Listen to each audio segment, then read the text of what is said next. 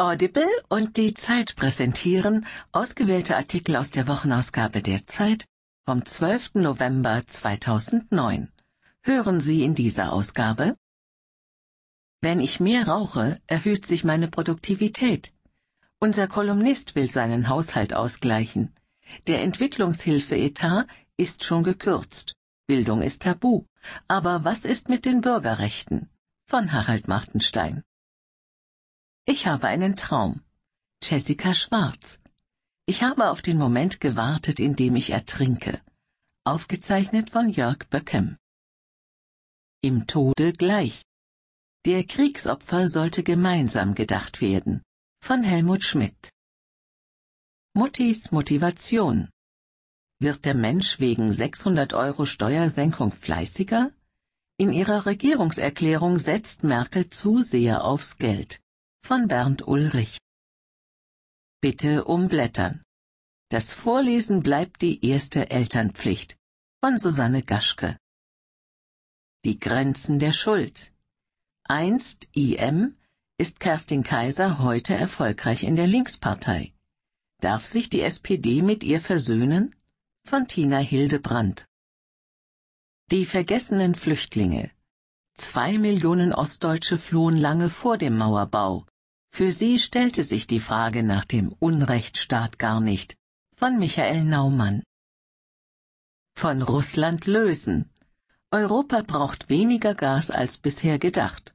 Und deshalb auch keine neuen Pipelines, sondern eine gemeinsame Energiepolitik. Von Klaas Tatje. Erst Krawall, dann Konsens. Die Arbeitnehmer sollen künftig privat sparen, um die Pflegeversicherung zu finanzieren.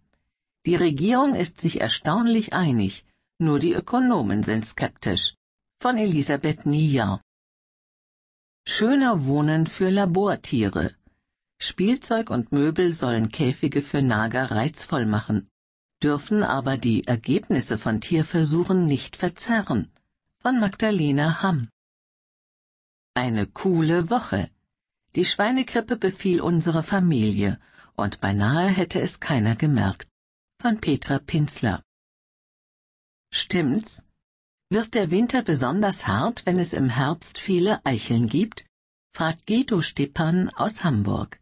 Christoph Drosser antwortet. Die Würde der Armut. Der neue Klassenkampf bricht los. Warum wir nicht länger von Gleichheit reden sollten. Von Ulrich Greiner. Tatort Wall Street wenn die Finanzwirtschaft kriminell wird. Michael Moores neuer Film Kapitalismus, eine Liebesgeschichte von Thomas Asheuer. Wörterbericht Ganz bald von Heike Kunert. Indien Mon Amour. Camembert mit Curry und barfuß zum Boule. Pondicherry am Golf von Bengalen ist stolz auf seine französische Kolonialgeschichte. Bis heute genießen Emigranten hier das schöne Leben. Von Michael Obert. Schuften für einen Euro die Stunde. Die Gewerkschaft Verdi versucht, Arbeitern ohne Papiere zu einem gerechten Lohn zu verhelfen. Von Christine Dohler. Die Zeit. Höre die Zeit. Genieße die Zeit.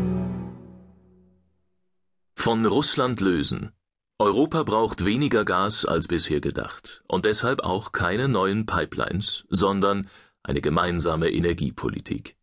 Von Klaas Tatje. Die Zeit, Ausgabe 47 vom 12. November 2009.